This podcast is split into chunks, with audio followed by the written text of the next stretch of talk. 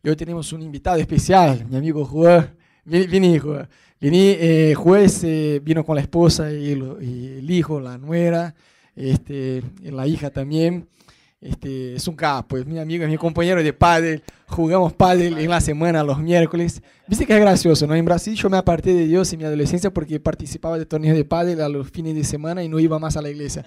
Y después acá de muchos años me enganché ahí con, el, con el Consejo de Pastores jugando pádel y mi amigo de Juan es un genio, es un capo. Eh, Juan es pastor ahí, en una, tiene una linda congregación ahí en Condarco. ¿Condarco está bien dicho? Yo nunca sé si es Condarco, si es Condarco o, o Condarco. Condarco está bien dicho. está bien. Él le va a compartir un poquito. Este, su nombre de Dios tiene un mensaje para nuestros corazones hoy. Este, ya escribió una bocha de libros, yo estoy leyendo uno que se llama, ¿cómo es? Eh, Desilusionados con la novia. Camilo, no te emociones. Yo sé que vos estás desilusionado con la novia que nos llega, pero no es de esta novia que está diciendo, es de la novia de Cristo, la iglesia. Está muy bueno. El tuyo ya es como cómo sobrevivir a la soltería, qué sé yo. Después vemos si, no sé si escribió algo así, güey. O, o si hay alguna hermana desesperada allá en la congregación, vemos. Tenemos que arreglar. Bueno, un impacto muy lindo estar acá con ustedes hoy. La verdad que ver todos jóvenes eh, derrite mi corazón realmente, porque uno tiene una carga por la obra, por la iglesia y por las próximas generaciones y ver es una fiesta para mí ver este lugar tan lleno de jóvenes. Eh, así que bueno, como eh, tenemos eh, como 30 años de ministerio, hace 30 años que somos pastores, y bueno, todo lo que hemos alcanzado lo hemos alcanzado juntos. Yo quiero presentarles a Adriana y que Adriana también diga unas palabras. Y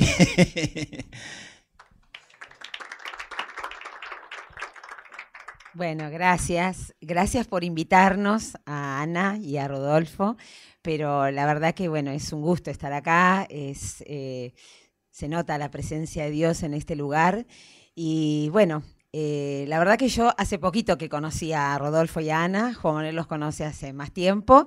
Eh, bueno, una noche nos invitaron a cenar y yo me quedé re contenta. La verdad que tienen unos pastores preciosos, hermosos. Este, realmente personas que aman con todo su corazón al Señor. Eh, me impactó su sencillez y me impactó el compromiso, ¿no? Siendo tan jóvenes, su compromiso con el Señor y con el servicio, ¿no? Así que la verdad que, bueno, es, es muy, muy lindo, realmente como dice Juan Manuel, eh, bueno, nosotros ya somos medio viejitos, pero eh, para ustedes somos viejos, pero nosotros todavía nos sentimos jóvenes. Pero... gracias, gracias, te quiero. Pero bueno, la verdad que eh, nosotros tenemos también eh, este privilegio de poder estar cerca de los jóvenes, ¿no? Eh, y eso también te mantiene más joven, te ayuda a, a pensar una mente un poquito más amplia, ¿no? Y este, bueno, eso nos gusta. Nosotros atendemos muchos jóvenes, este, matrimonios jóvenes, algunos que todavía no están casados, pero este, la verdad, algunas. Así que si querés venir, podés venir de visita, no hay ningún problema. Y yo te voy a mandar de visita a algunos acá también. algunas. Este, bueno, la verdad que eh, sí, eso, ¿no? Realmente em, estamos muy agradecidos eh, de poder servir al Señor hace muchos años y bueno. Eh, y de poder venir hoy con nuestros hijos que nos acompañaron, este, Sofía, que es la menor, Blas, el mayor, y su esposa, que para nosotros es una hija adoptiva, la adoptamos como nuestra hija, así que es una hija más. Por eso digo, vinimos con nuestros hijos.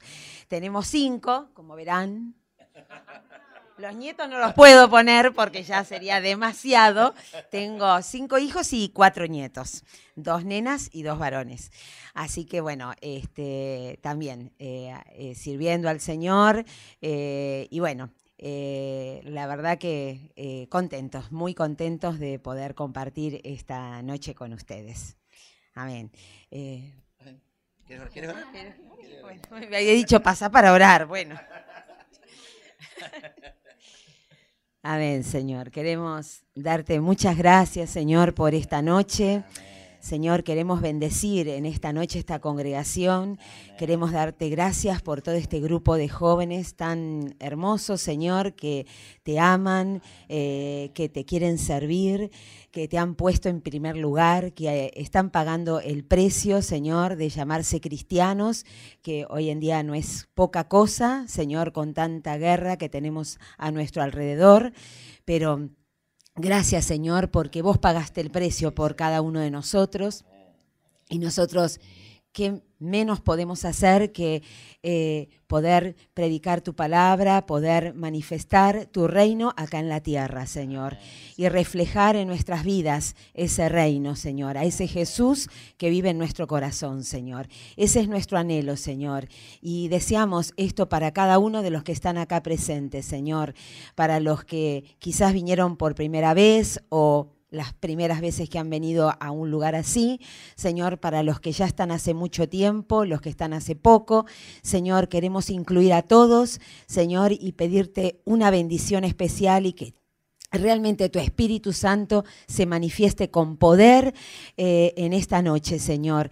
Como vos lo hiciste, Señor, queremos que lo sigas haciendo, Señor, en esta hora, en este lugar, sobre cada uno de nosotros, Señor, para realmente irnos, Señor, renovados, transformados, porque cada vez que estamos en tu presencia somos transformados, Señor. Muchas gracias, te alabamos y te bendecimos con todo nuestro ser, en el nombre de Jesús. Jesús. Amén. Amén. Aleluya. Amén. Bueno, eh, le decíamos que hace 30 años somos pastores, tenemos cinco hijos, contaba Adriana, cuatro nietos. Eh, nuestro ministerio es pastoral, nos gusta pastorear. Porque hoy, claro, es tan complejo a veces la palabra que, eh, sí, no soy apóstol, no soy evangelista, no soy profeta, sí, me gusta la gente, me gusta pastorear, me gusta disipular, me gustan los grupos caseros, los grupos pequeños, eh, esa es nuestro, nuestra tarea eh, y estamos bien ubicados en ese lugar, es lo que nos, lo que nos gusta hacer, nos gusta trabajar con, con vidas y animar, por eso tenemos tanto apetito de ver jóvenes, ¿no? nuestros hijos tienen la edad de ustedes, más o menos alrededor de todos ustedes, así que... este, así que bueno, quería traerles una palabra para animar sus corazones, para proyectar eh, desde su mirada los años que vienen. ¿eh? Eh, necesitamos proyectar lo que Dios quiere hacer. La fe crea lo que todavía no es. nos proyecta y Dios quiere que vos mires para adelante y, mires todavía lo que no es para que sea.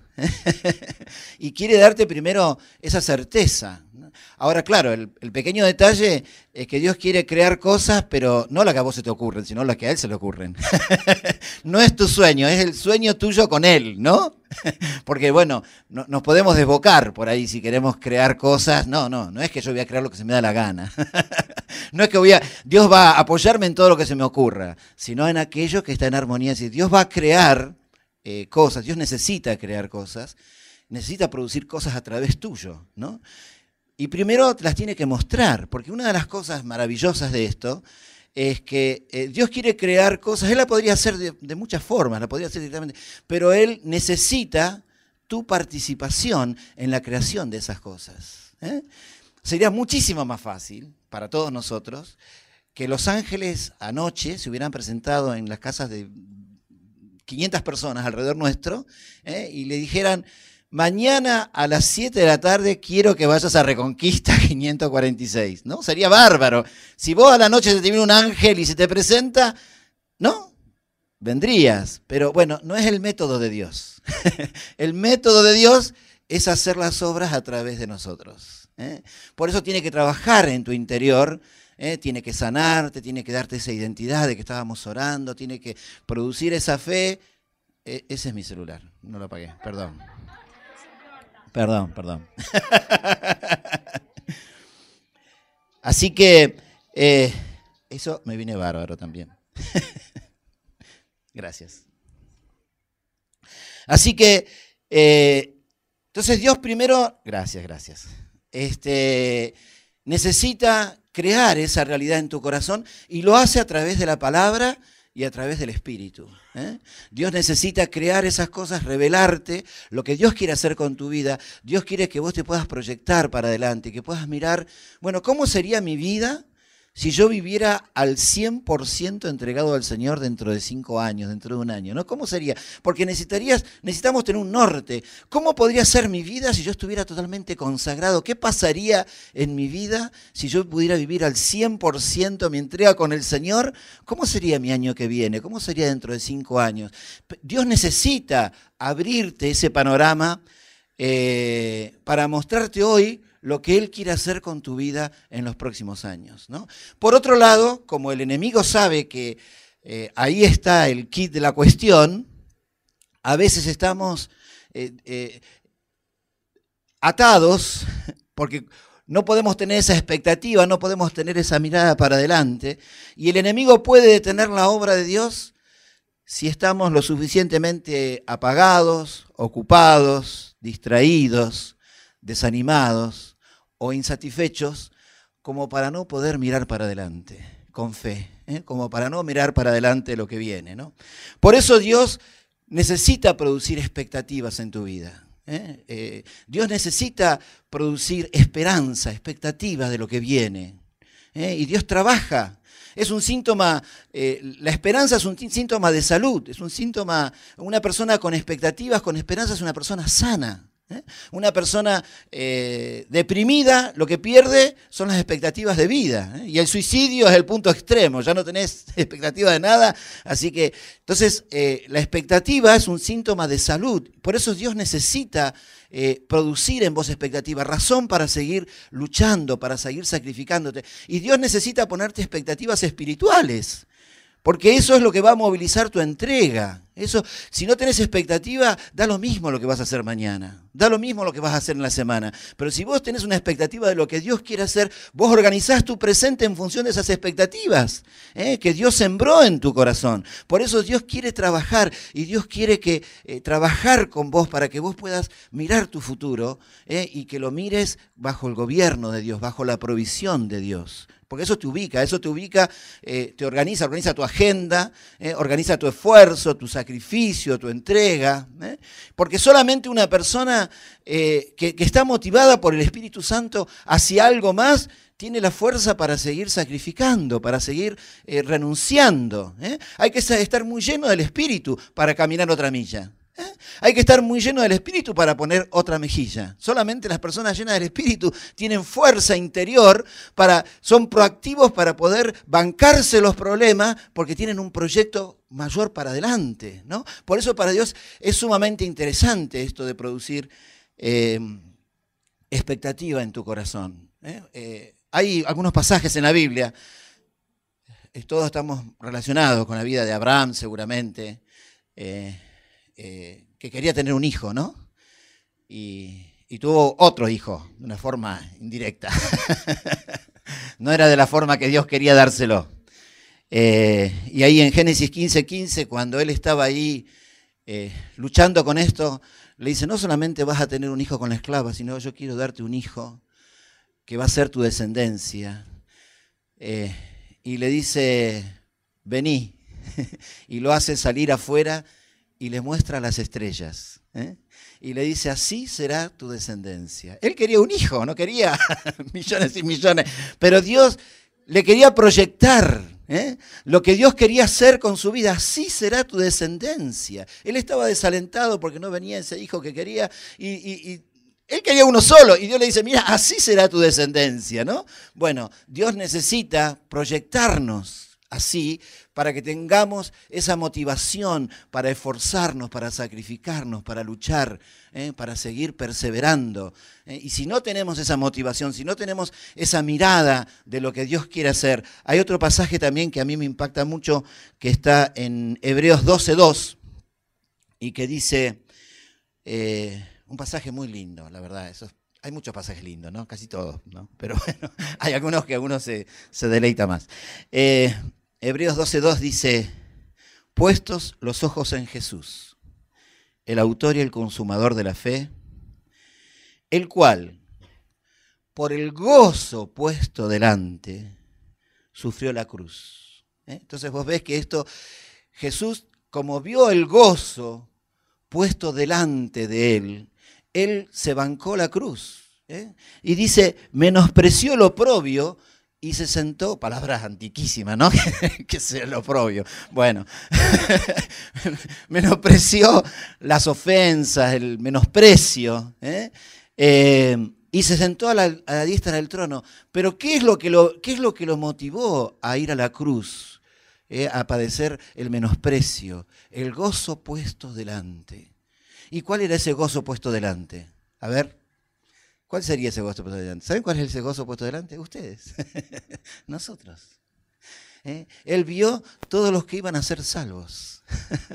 Él vio todos los que iban a venir, nos vio a nosotros. ¿eh?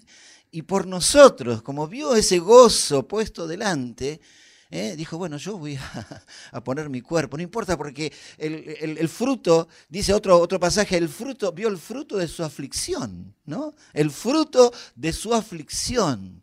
¿eh? Entonces vio que esa aflicción tenía un fruto, entonces como, es, como veía el, fruto de la aflicción, se pudo bancar la aflicción, pudo menospreciar, pudo aguantarse el menosprecio, eh, pudo aguantarse el sufrimiento, porque él vio el fruto, se, consagró en función de ese fruto.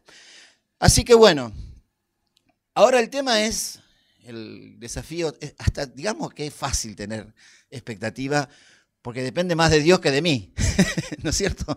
Hasta es fácil tener esa fe, porque Dios es el que es grande, es el Dios que quiere hacer grandes cosas, así que bueno, hasta esto es, digamos, sencillo, es necesario, pero, y es necesario eh, cuidar esa esperanza, esa expectativa, porque en la medida que, perdemos la expectativa, que perdemos la esperanza, se nos gana ganas de vivir, se nos gana la gana de luchar, ¿eh? y, todo se nos hace cuesta arriba. Así que es, es importantísimo que, que mantengamos esa expectativa, esa esperanza. Pero yo quiero agregarle otro tema más a esto, que no solamente somos responsables de agrandar nuestra mirada de lo que viene, eh, agrandar nuestra tienda, agrandar lo que esperamos de Dios, sino que lo más complicado es que somos responsables de gestionar esa visión, y eso más, más problemático, de, ponerla por obra.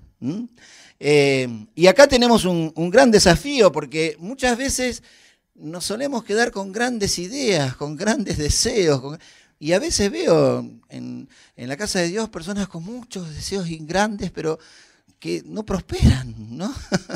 no, no se concretan. No, tenemos grandes ilusiones, grandes proyectos y grandes cosas, pero no logran concretarse, ¿no? Así que no, por un lado tenemos que crecer en la expectativa, pero también tenemos que trabajar en cómo gestionar esas expectativas, cómo transformarlas en realidades, en hechos concretos, ¿no?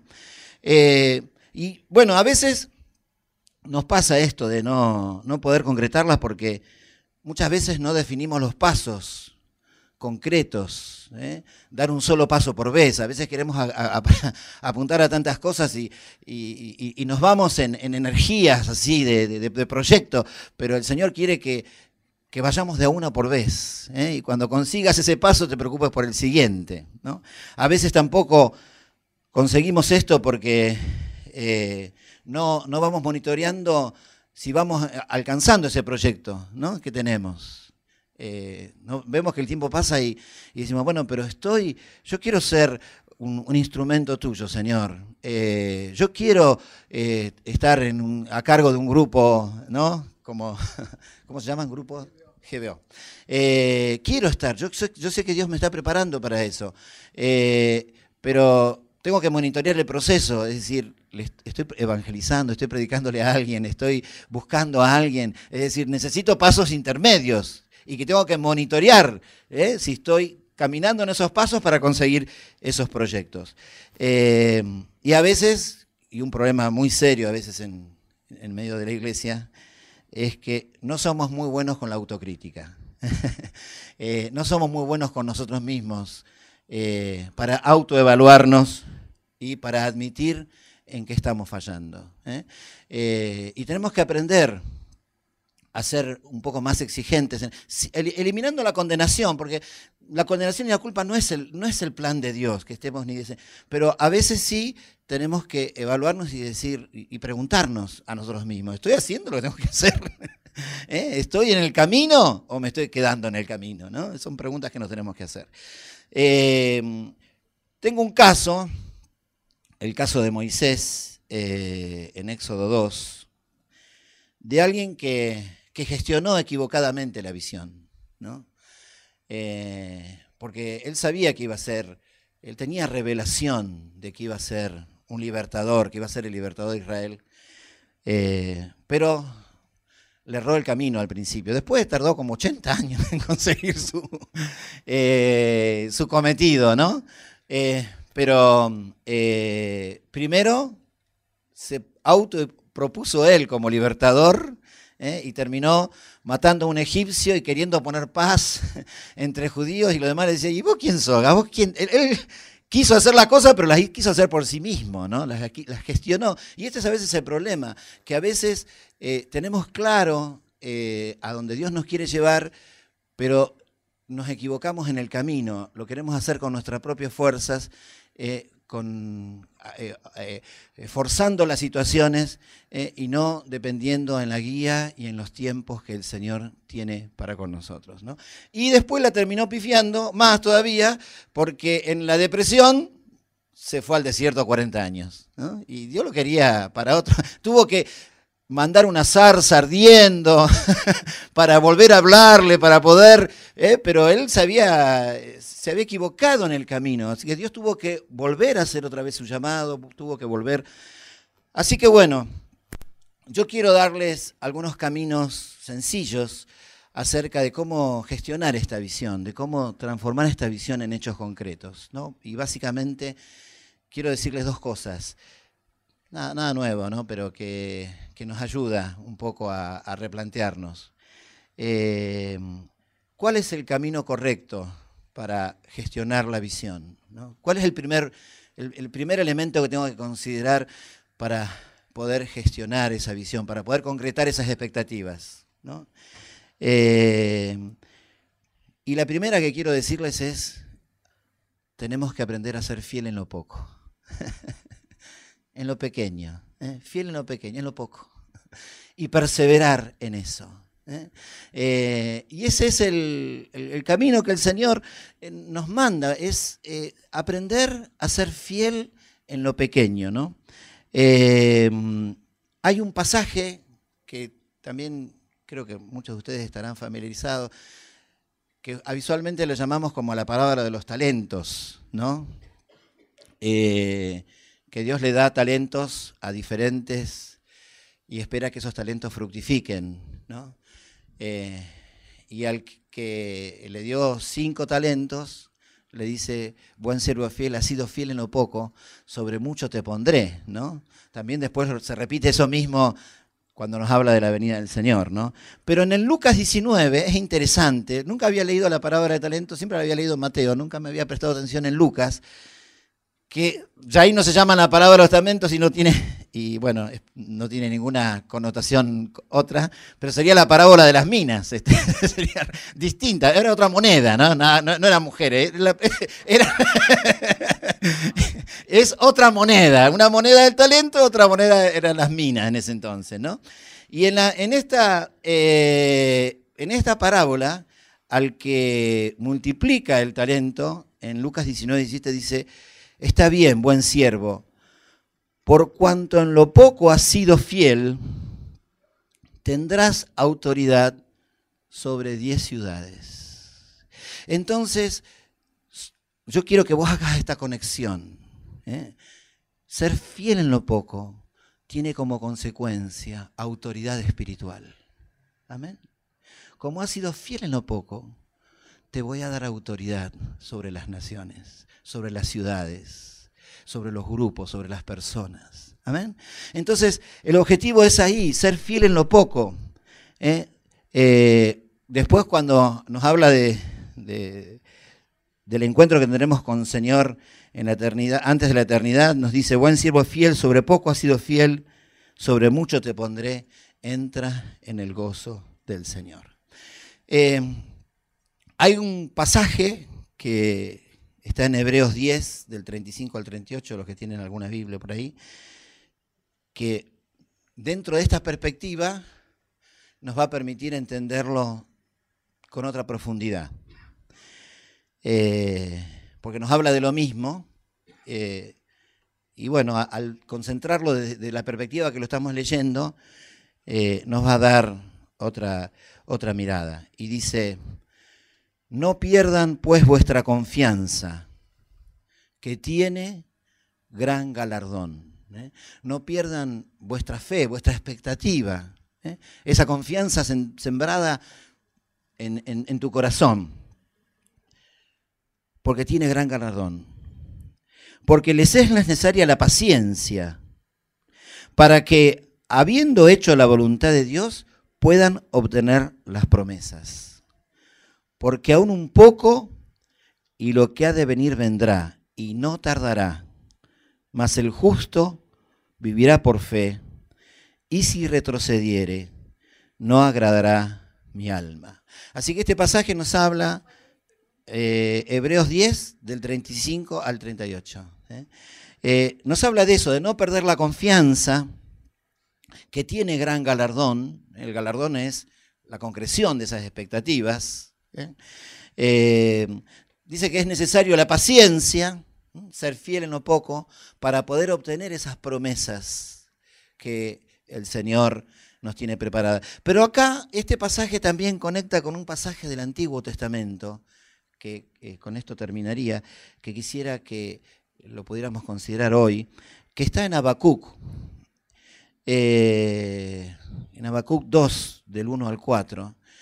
Eh, y nos habla de, este, este, pasaje nos hace referencia a eso y nos dice que, escribe, que, le dice a Habacuc, escribe la visión, declárala en, tablas, para que el que corra para que corra el que creyere en ella, y aunque la visión tardara aún por tiempo, se apresura hacia el fin, no mentirá, y aunque tardare, espéralo, porque sin duda vendrá, no tardará. He aquí que aquel cuya alma no es recta se enorgullece, mas el justo por la fe vivirá. Es un pasaje para poder hablar muchísimo, ¿eh? Eh, justamente te habla de, eh, de que al mantener esa expectativa, al escribir esa visión. Entonces, bueno, algunas cositas que quiero dejarles respecto de esto. Algo interesante de este pasaje que está en, el versículo 1, que muchas veces, porque en el versículo 1 dice, dice Habacuc, me, presentaré delante del Señor para ver qué, qué me ha de responder respecto de mi queja.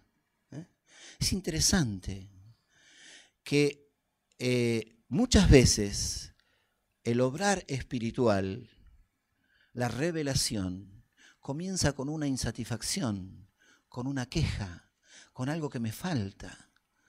¿Eh? Eh, Dios me hace ver una ausencia. Y con esa ausencia, con esa carencia, con esa queja a veces, con las cosas que, que estoy viviendo, con las cosas que me tocan vivir, eh, eh, comienza este proceso de revelación. Comienza siempre con una queja. El asunto es que a veces esa queja no la canalizamos bien. Esa queja la transformamos en, crítica, en desánimo, en descalificación mía y de los demás. Pero acá eh, el, el, profeta nos enseña cómo tenemos que canalizar nuestra queja. Cómo, ¿Cómo nos dice? Dice, me presentaré delante de Dios para ver qué me ha de responder respecto de mi queja. Entonces, fíjate que cuando Dios quiere hacer algo, y esto está relacionado con las expectativas, con lo que Dios quiere hacer con tu vida, muchas veces comienza con esta insatisfacción. Comienza con esto que, que, no me gusta como está, que me falta, que me gustaría... Pero que acá el profeta nos enseña a canalizar esta queja, a que no sea simplemente algo descalificador de mi situación y de la situación que me rodea, sino ir a preguntarle a Dios y decir, Dios, ¿por qué estoy insatisfecho? ¿Y qué respuesta tenés a mi insatisfacción? Entonces no la canalizo negativamente, la canalizo delante del Señor para pedirle a Dios revelación de lo que Él quiere hacer, porque muchas veces para que cuando Dios quiere hacer algo, primero te haces tomar conciencia de su carencia, de lo que falta. Para, para motivarte, para, para, para movilizar tus pies, para movilizar tu corazón, tras de eso. Entonces necesitamos aprender a buscar al Señor y a ser honesto y a decir, hay cosas que quisiera que, se, fueran diferentes. Señor, revelame por qué estoy insatisfecho en esto, por qué esto me está costando tanto.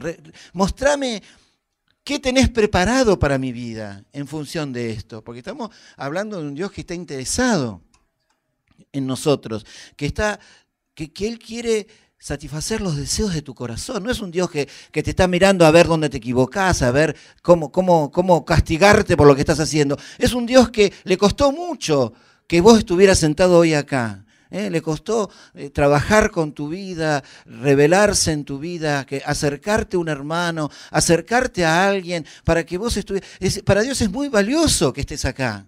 ¿Eh? Para Dios es sumamente, le costó mucho que esté sentado en este lugar. Entonces Dios no está en contra tuya, no está viendo a ver, eh, a, ver si, aprobás esta prueba. No, Dios está queriendo satisfacerte el deseo de tu, de tu corazón y levantarte. Para lo que pasa es que para producir eso te tiene que eh, ordenar un poco, porque el que no estás preparado para recibir toda la bendición de Dios sos vos.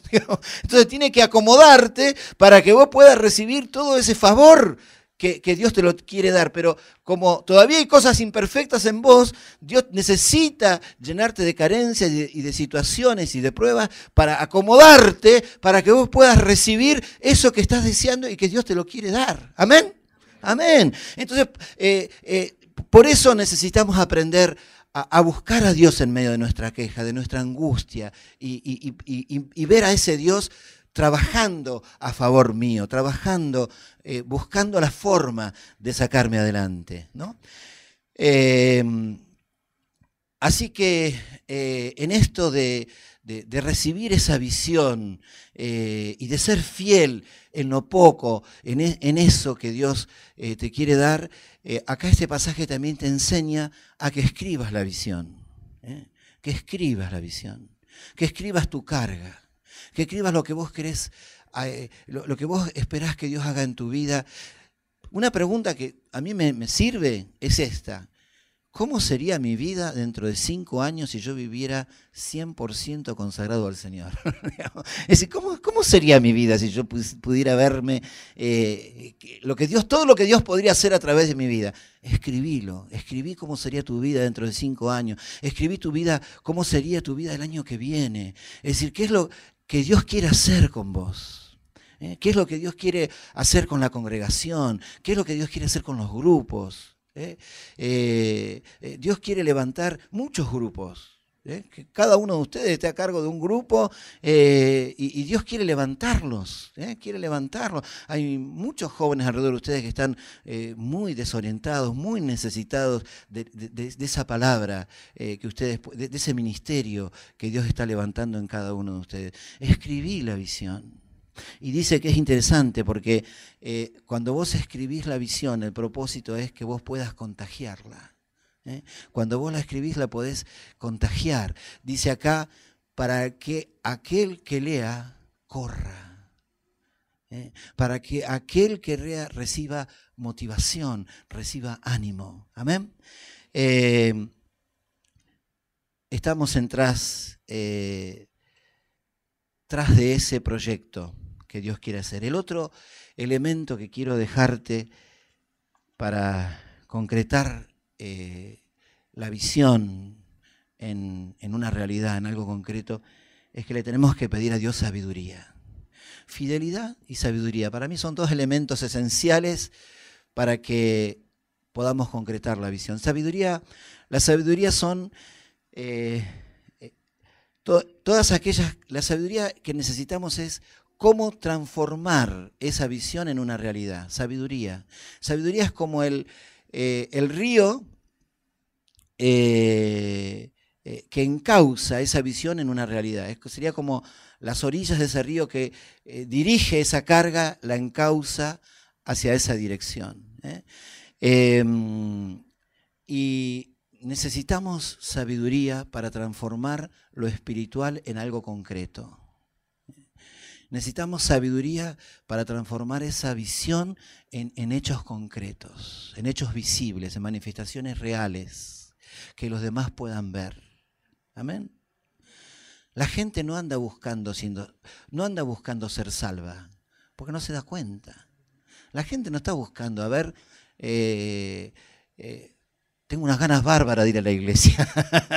tengo una ganas tremenda de conocer a Jesús. No saben, ni, tienen interés, ni tienen, ni tienen carga por esto. Nosotros sabemos que ellos lo necesitan, pero ellos no se dan cuenta. ¿Eh?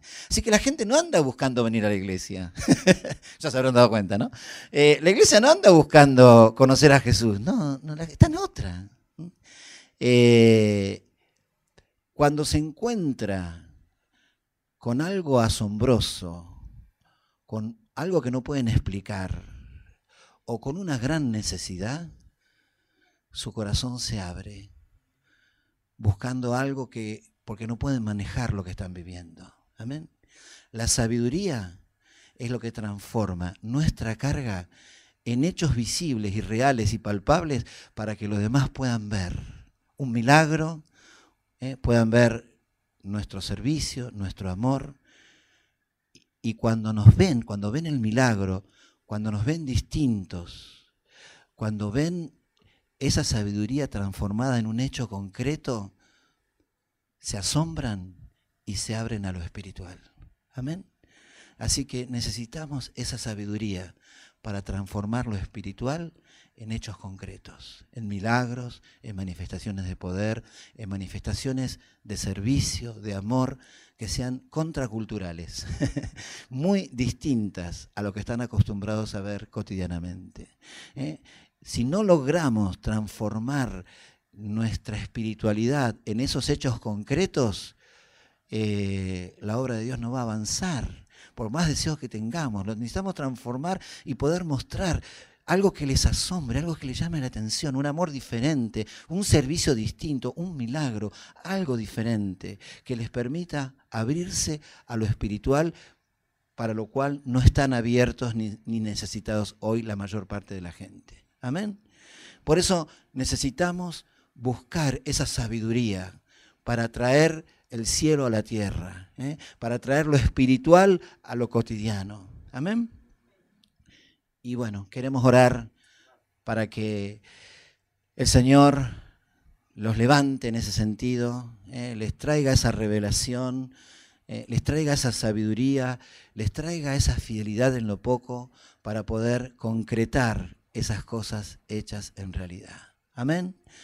Se tiene que impresionar tu espíritu, se tiene que impresionar tiene esa carga que Dios tiene que impresionar tu espíritu. Como último, les dejo este pasaje eh, que está en Hechos 19, 21, que dice, Pablo se propuso en espíritu ir a Jerusalén. Es una propuesta en el espíritu. ¿eh? Y yo quiero hoy orar por ustedes para que Dios eh, impacte esto y ustedes se puedan proponer en su espíritu, poder manifestar lo espiritual en hechos cotidianos para que los demás puedan ver esa gloria que hoy ustedes ven, que nosotros vemos, pero que los demás no ven y que ni siquiera tienen interés en verla hoy. ¿eh? Ni siquiera tienen una búsqueda para verla. Pero somos nosotros, esos espejos que podemos mostrar algo distinto, algo diferente, y que cuando vean eso distinto puedan decir, ¿qué tenés? ¿Qué sos? ¿Qué haces? ¿Cómo tengo lo que vos tenés? Amén. Y eso es eh, producto de, ese Espíritu Santo, de esa revelación, de esa carga que Él pone en tu corazón para ser de influencia, para ser de transformación a lo que te rodea. Amén. Amén. ¿Puedo orar por ustedes? Amén. ¿Pueden ponerse de pie? Amén, Señor. Amén. Amén, amén. Señor, venimos a pedirte por esas expectativas primero, por esa revelación de lo que viene, por ese crear las cosas que hoy no son, Señor, que vos querés hacer a través de nuestras vidas, Señor. Necesitamos mirar el futuro y ver ese futuro lleno de tu gloria. Señor, el futuro no es incierto, no es una pregunta. El futuro estás vos sentado en el trono y nuestro futuro es mucho mejor que nuestro presente. Amén, Señor. Porque vos estás en el gobierno, porque vos estás en el centro de todo. Así que venimos a pedirte, Señor, que nos ayudes a agrandar nuestra mirada sobre lo que viene. Con fe, con expectativa, sabiendo de que vos tenés todo poder y que vos estás a favor de nosotros. Así que independientemente de lo que hoy estamos viviendo, queremos eh, gestionar esta fe, queremos transformar lo que hoy estamos viviendo en esa gloria venidera, en ese fruto de nuestra aflicción, en ese gozo puesto delante, Señor. Y, y queremos pagar el precio, Señor, ser fiel en lo poco, buscar esa sabiduría, buscar esa revelación para poder ser esos espejos donde la gloria tuya se manifiesta y los demás puedan ver algo diferente, algo glorioso que les permita conocer ese mismo Dios que nosotros conocemos. Gracias Señor, nos encomendamos a ti, nos ponemos en tus preciosas manos. Amén.